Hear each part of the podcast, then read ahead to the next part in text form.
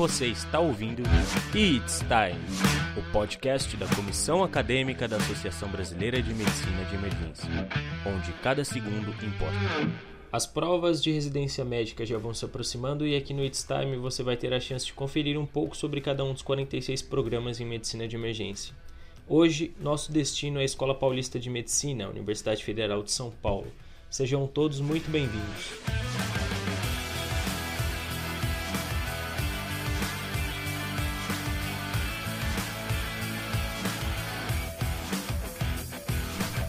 Para isso, temos a satisfação de entrevistar o Dr. Luan Cuco, especialista em medicina de emergência pela Escola Paulista de Medicina, Unifesp, e atual preceptor de serviço médico plantonista do pronto-socorro do Hospital do Coração, o HCOR, e médico intervencionista do Serviço de Atendimento Móvel de Urgência, o SAMU. Dr. Luan, muito obrigado pela sua participação aqui no nosso podcast.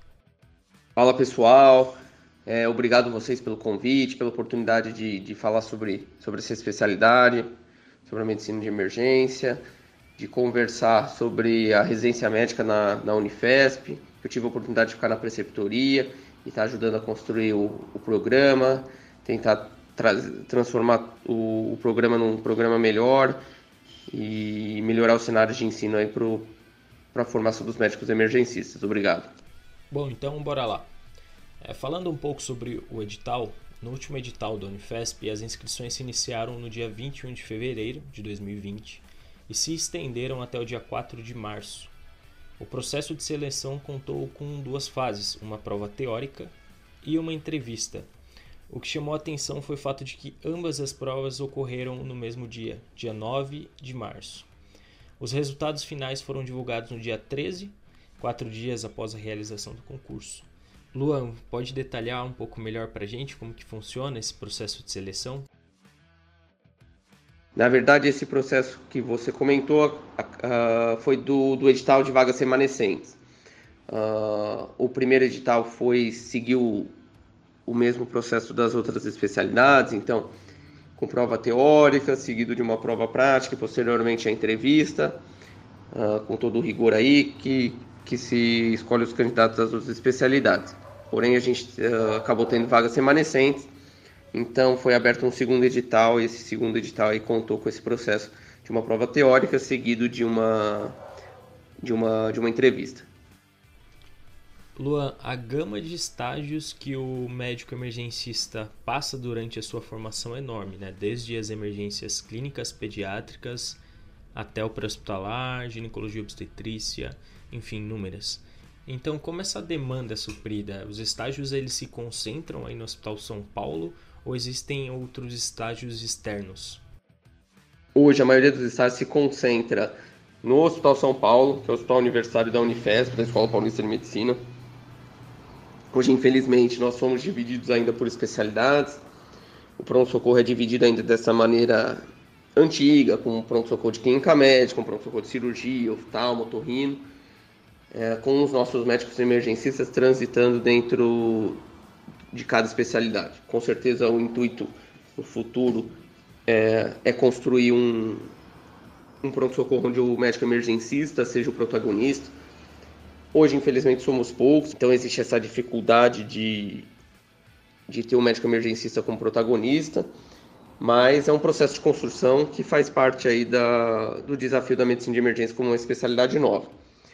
Uh, mas existem ainda outros estágios externos, temos obstetrícia, que o pessoal uh, faz no, no, Hospital Estadual de Diadema, o pré-hospitalar, uh, temos o estágio no, no ground, no, no, grupo de atendimento de, de urgência, que, que, que, os médicos correm junto com, com os médicos do Corpo de Bombeiros do, do Estado de São Paulo. então temos uma, uma gama de estágios aí que, que compõem o, a formação do emergencista. Temos também uma preocupação de trazer um estágio de, de gestão para também formar os nossos médicos nessa área, em saber gerir as necessidades de um, de um pronto-socorro.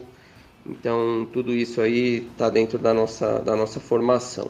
Também nos preocupamos bastante com medicina baseada em evidência, tanto que a nossa, a nossa residência é ligada à disciplina, a disciplina que é chamada de disciplina de urgência, medicina baseada em evidência. Então, tudo isso vem, vem a somar na, na formação dos nossos médicos.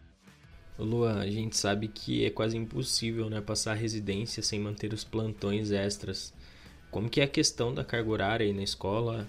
É, dá para manter esses plantões extras? É muito puxado? Tem algum ano que é mais tranquilo? Como que é essa questão?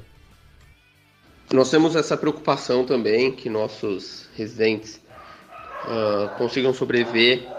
A gente sabe que, que as coisas em São Paulo não são baratas, desde do, do aluguel aos outros custos. Então, muitos dos residentes são, são de outros lugares do Brasil. Então, nós temos uma preocupação de manter, tentar manter uma carga horária aí, uh, de 60 horas semanais.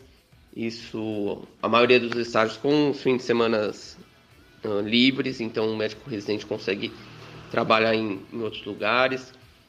Uh, temos uma preocupação aí também em, em separar uma uma parte dessa carga horária de 60 horas para um, para um ensino teórico. Então, as quartas-feiras têm sido reservadas aí para o ensino da teoria, desde tempo livre para estudo, como aulas, seminários, journals, discussão de artigos. Tudo isso é uma preocupação que se inclui na nossa residência. É, dá para sobreviver fazendo nossa residência? Essa é a, acho que é a pergunta principal e a resposta para a pergunta e e viver bem em, em São Paulo, fazendo residência com a gente. Bom, em relação aos pontos fortes do programa, o que, que você pontua como sendo os principais? Acredito que uma das grandes vantagens é a, a própria Unifesp, a Escola Paulista de Medicina, que é um centro de, de, tradição na formação de médicos especialistas, um centro de excelência em ensino. Isso faz bastante diferença. É, outra vantagem é o Hospital São Paulo ser um hospital porta aberta, o que, o que é vantagem tanto pelo, pelo grande número de, de casos que temos a possibilidade de ver, quanto a possibilidade de, de fazer o, realmente o primeiro atendimento dos pacientes, que acredito seja o grande intuito aí da, da medicina de, de emergência. Temos a vantagem que a gente, nós temos uma, uma boa relação com as especialidades, então temos uh, o supervisor do programa é clínico, o vice-supervisor é, é cirurgião, o que faz com que o, os nossos residentes tenham uma capaz, boa capacidade de transitar entre os, todos os cenários de ensino. Como tudo que é novo, não dá para a gente deixar de lado os desafios, né? Pelo fato da medicina de emergência ser uma especialidade nova. E o que você traz como principais desafios do programa? Os desafios são os desafios inerentes ao, à medicina de emergência que está começando no nosso país.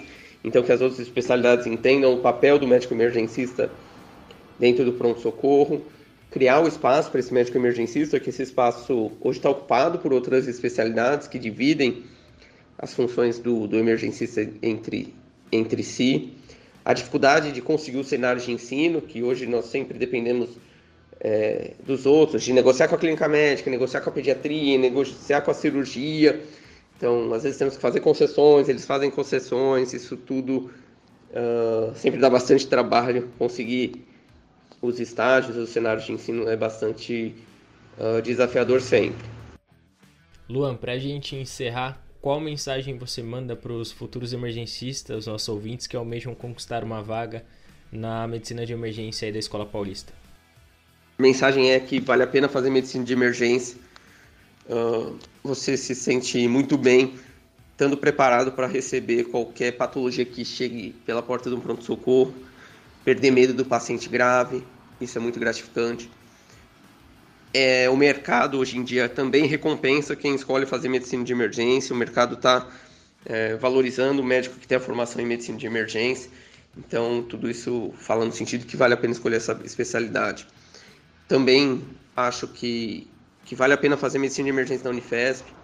Eu, o supervisor do programa, o Dr. Uh, Aécio Góes, o vice-supervisor, o Dr. Diego Adão.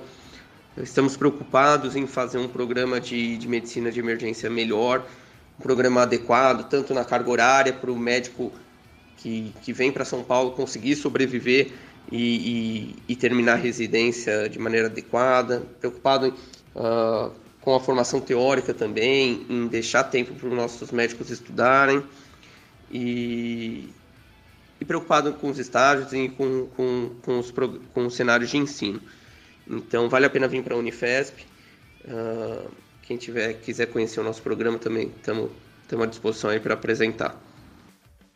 Dr. Luan, então mais uma vez, muito obrigado pela sua participação.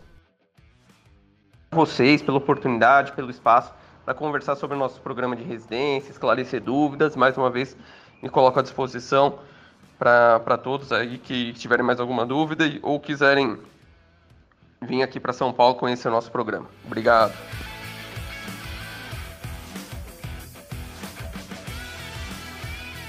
Galera, esse foi mais um episódio da nossa série Conhecendo os Programas de Residência. Espero que vocês tenham gostado. Se ainda ficaram com alguma dúvida ou quiserem nos mandar alguma sugestão, podem nos procurar.